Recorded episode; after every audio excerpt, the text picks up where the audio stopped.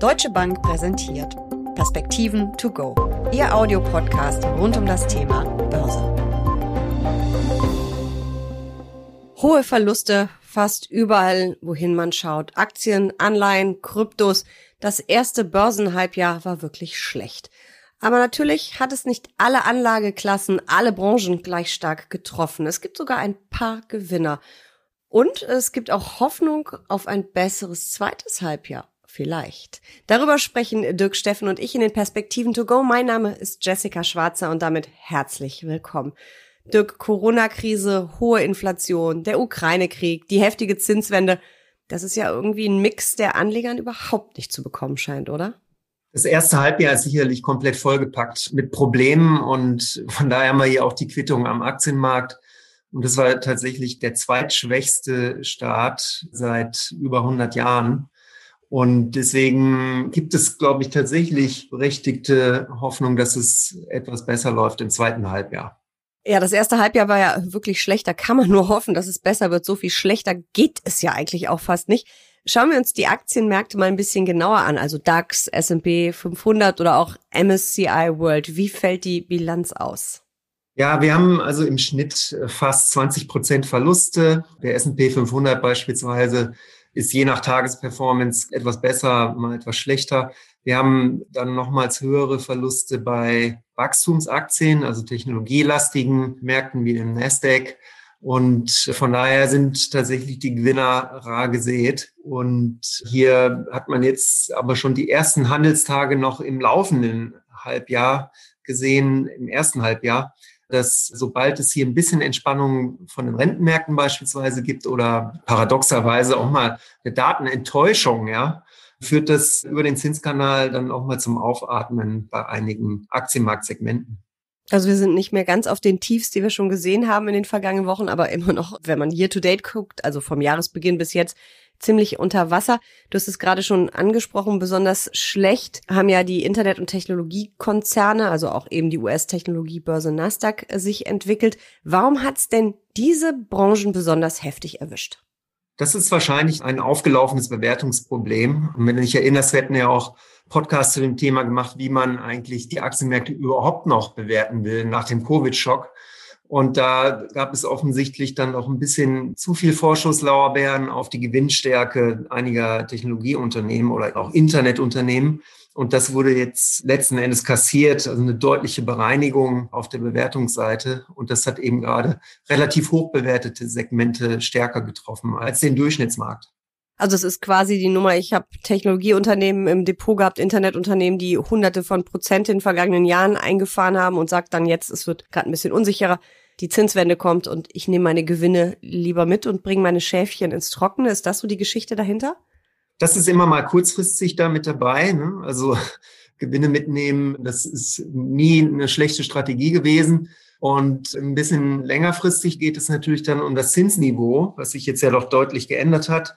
Und dadurch, dass man auch die Bewertung des Aktienmarktes ja nie isoliert vornehmen kann, wird dann schon auf den Rentenmarkt geschaut. Und hier sind ja die Zinsen deutlich angestiegen. Und das ist auch ein Gegenwind für diese Aktienmarktsegmente, der durchaus ein paar Quartale, wenn nicht sogar ein paar Jahre noch anhalten wird, dadurch, dass wir nicht glauben, dass das Zinsniveau sich wieder genau dahin bewegt, wo wir vor kurzem noch standen, nämlich in Richtung Null beziehungsweise negativ.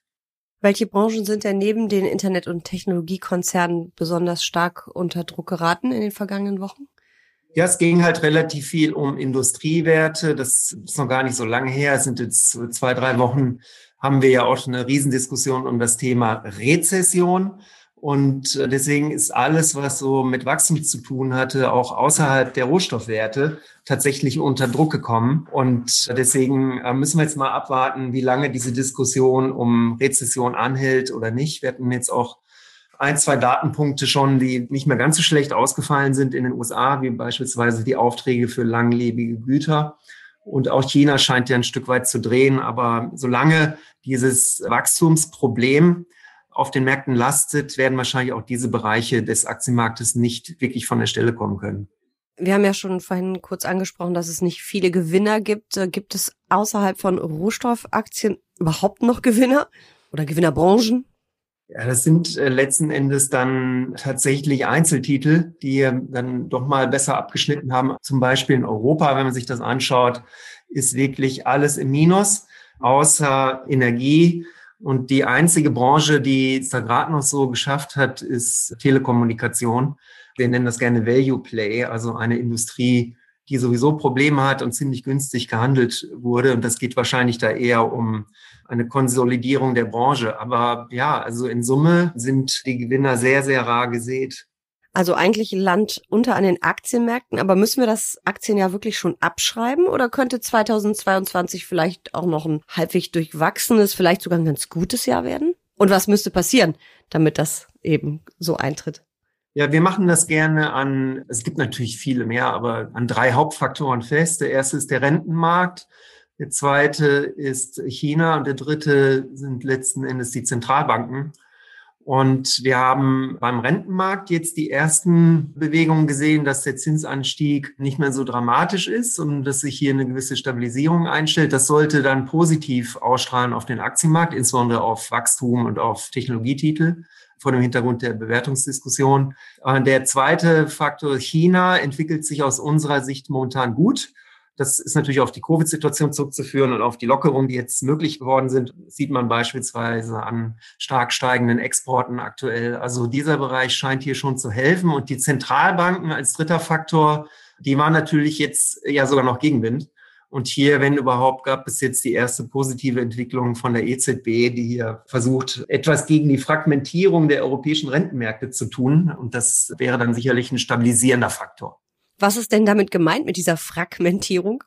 Tut mir leid. Manchmal ist es halt ein bisschen technisch. Also es geht letzten Endes darum, dass man ja nur eine Geldpolitik fahren kann für die Eurozone, es aber sehr unterschiedliche Wirtschaften natürlich gibt und Dadurch, dass der europäische Rentenmarkt nicht voll integriert ist, wirkt auch die Geldpolitik teilweise falsch beziehungsweise nicht sehr zielgerichtet. Und falsch würde dann heißen, sie wirkt das Wachstum ab? Ja, also wenn man jetzt die Geldpolitik ein bisschen restriktiver gestaltet, dann hat man ja insbesondere so Volkswirtschaften wie Deutschland im Kopf, wo wir wirklich auch mit Überhitzung ein Thema haben. Und wenn jetzt aber der Marktstress so stark ist, dass die Leute anfangen, Bundesanleihen zu kaufen, dann wird das konterkariert. Dann haben wir sogar in Deutschland relativ gesehen niedrigere Zinsen weiterhin und sogar noch stärker als in Italien, Spanien. Und dann ist letzten Endes natürlich die ursprüngliche Idee der geldpolitischen Entscheidung dann konterkariert worden. Und deswegen muss man hier aus EZB-Sicht etwas dafür tun, dass das gleichmäßiger wirkt. Das klingt wahnsinnig kompliziert und aber auch spannend. Wir haben ja auch wirklich heftige Verwerfungen an den Anleihe, also Rentenmärkten erlebt. Das ist man ja eigentlich so auch gar nicht, ja, gewöhnt. Welche Papiere sind denn da besonders unter die Räder gekommen? Weil steigende Renditen heißen ja fallende Kurse. Das heißt, wenn ich die in meinem Portfolio habe, mag es sich ja toll anhören, dass die Renditen gestiegen sind, aber ich habe ja erstmal einen Kursverlust. Wen hat es da besonders erwischt? Kann man das sagen? Unternehmens- oder Staatsanleihen, bestimmte Bonitäten, Regionen, Länder? Hier ist es so ein bisschen wie am Aktienmarkt. Es gibt eigentlich keine Gewinner. Und die Anleihen, die es am meisten getroffen hat, sind die mit der längsten Laufzeit. Also weil da einfach rein aus der Arithmetik der Rentenmärkte heraus sind dann die Kursverluste höher, wenn man sich länger bindet an den vormals niedrigen Zins. Und das ist so das Muster, was eigentlich durch die kompletten globalen Rentenmärkte durchläuft. Dann gab es natürlich Sonderverwerfungen bei hochverzinslichen Anleihen in China, in dem Segment des Immobiliensektors beispielsweise. Aber ansonsten sind die Verluste in der Breite angefallen. Und da muss man wahrscheinlich ein bisschen weiter zurückgehen, um das noch vergleichen zu können mit einer ähnlichen Negativbewegung. Wagst du auch da einen Ausblick aufs zweite Halbjahr? Weil man sagt ja immer so schön, die Zinserhöhungen sind weitgehend eingepreist. Kommt da jetzt ein bisschen Ruhe in die Geschichte rein? Kann man vielleicht sogar einsteigen und diese höheren Renditen sich jetzt sichern? Also wir sagen gerne, dass quasi das, das Einkommen oder der Zins zurückgekehrt ist in das Rentensegment. Und das wird wahrscheinlich über die nächsten Wochen, Monate, Quartale dafür sorgen, dass hier insbesondere institutionelle Anleger auch wieder aktiv werden und auch kaufen. Und dieses erhöhte Zinsniveau hat, glaube ich, diesen positiven Effekt, dass die Nachfrage hier dann nachziehen wird. Und das sollte dann auch dafür sorgen, dass die Rentenmärkte stabilisiert werden. Und vielleicht ist es eine ganz gute Daumenregel, dass man sagt, naja gut, also was jetzt aktuell an Verzinsungen geboten wird, dass das vielleicht gar nicht so die schlechteste Prognose ist für die nächsten 12 bis 24, 36 Monate. Also das Zinsniveau sollte erhöht bleiben. Aber dann hat man natürlich die erhöhten Coupons und ähnliches, die dann, dann helfen und hier die Performance dann verbessern werden. Das hört sich ja ganz gut an. Also ein bisschen Hoffnung fürs zweite Halbjahr. Schauen wir doch noch auf zwei besonders beliebte Anlageformen, Gold und die Kryptos. Fangen wir vielleicht mit Gold an. Profitiert Gold als typischer sicherer Hafen in der aktuellen Krisenzeit? Wie war es im ersten Halbjahr?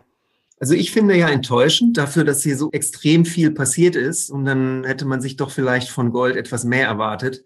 Aus Euro-Sicht sind ja noch durchaus Gewinne zu verzeichnen. Aus Dollar-Sicht ist da nicht viel bei rumgekommen dieses Jahr. Und der Grund ist darin zu sehen, dass eins der großen Probleme nun mal am Rentenmarkt passiert ist und durch diese steigenden Zinsen gab es quasi dann Gegenwind für Gold. Und auch der Dollar, der starke Dollar hat natürlich grundsätzlich eher einen negativen Effekt auf Rohstoffe allgemein. Also von daher hätte wahrscheinlich die Goldperformance sogar noch besser sein können, wenn wir nicht dieses Rentenmarktproblem gehabt hätten. Das heißt, Investoren, Anleger kaufen eben lieber super sichere Anleihen, für die es jetzt wieder ein paar Prozentpunkte oder zumindest 1, irgendwas an Rendite pro Jahr gibt, statt sich auf Gold zu verlassen, wo es ja wirklich nur von der Preisentwicklung abhängt und man keine Zinsen, keine Zinscoupons hat? Im Rückspiegel war es jetzt nicht so. Ne? Und nach vorne blickend kann es sein, dass es ein bisschen ausgewogener wird und dass auch Gold dann ein bisschen besser performen wird, weil eben der Druck von den Anleihen nicht so stark kommen wird. Man darf aber auch nicht vergessen, dass Gold nun mal ein absoluter Nischenmarkt ist. Und US-Staatsanleihen ist ja mit der größte Markt der Welt und sehr liquide. Also von daher ist es auch nicht verwunderlich, wenn Gold dann durchaus mal Kursbewegungen einschlägt, die vielleicht ein bisschen unerwartet sind. Und deswegen raten wir da von zu hohen Allokationen ab. Also Gold ja, aber vielleicht nicht als Hauptinvestment. Und jetzt müssen wir auf die Kryptos schauen. Das ist ja wirklich ein echter Crash. Man redet ja ab einem Minus von 25 Prozent in der Regel von einem Crash. Das heißt, bei den Aktienmärkten sind wir eigentlich nur in Anführungsstrichen in einer Korrektur. Aber Bitcoin und Co., die haben ja wirklich einen üblen Crash hingelegt. Hast du damit gerechnet? Ja, gute Güte. Also ich würde fast sagen, ja, weil wir das Thema Kryptos ja jetzt schon seit Jahren beleuchten und kritisch beleuchten. Ja, der Zusammenhang zum Aktienmarkt ist ja ziemlich klar. Also es gibt dann einen starken Gleichlauf im Guten wie im Schlechten, aber mit einer deutlich höheren Amplitude. Also die Ausschläge sind halt viel, viel größer. Und das sieht man jetzt natürlich in der Abwärtsbewegung dann auch dramatisch, dass hier die Verluste bei Kryptos noch viel höher ausgefallen sind als bei Aktien. Ich erspare dir jetzt die Frage, ob du glaubst, es kommt die Krypto-Erholung. Aber ich hätte gerne noch ganz einfach von dir gehört. Zweites Halbjahr an der Börse. Eher Daumen hoch oder eher Daumen runter? Und was heißt das für mich als Privatanlegerin? Wir müssen es tatsächlich davon abhängig machen, was passiert. Die Korrektur ist schon ordentlich für das, äh, was erwartet werden kann. Wir gehen ja nicht davon aus, dass wir hier in eine schwere Rezession hineinlaufen. Und von daher ist, glaube ich, hier schon deutlich geworden am Aktienmarkt, dass auch der Aktienmarkt jetzt zumindest nicht total naiv jetzt in das zweite Halbjahr hineingeht. Und das bietet üblicherweise auch ziemlich gute Anlagechancen. Also eher hoch den Daumen genau wie ich es jetzt beschrieben habe. Ne? Also ja. Nein, es ist schwer, ich weiß. Aber man möchte es ja immer so gern hören als Privatanleger, Privatanlegerin. Was soll ich denn jetzt tun? Daumen hoch oder Daumen runter? Aber ich glaube, die aktuelle Situation ist extrem schwierig. Wir haben so viele Unbekannte, die noch in die eine oder andere Richtung sicher entwickeln könnten. Also wir sind uns wahrscheinlich einig, volatil und spannend wird's bleiben, oder? So ist es. Vielen Dank für diese Perspektiven to go. Danke.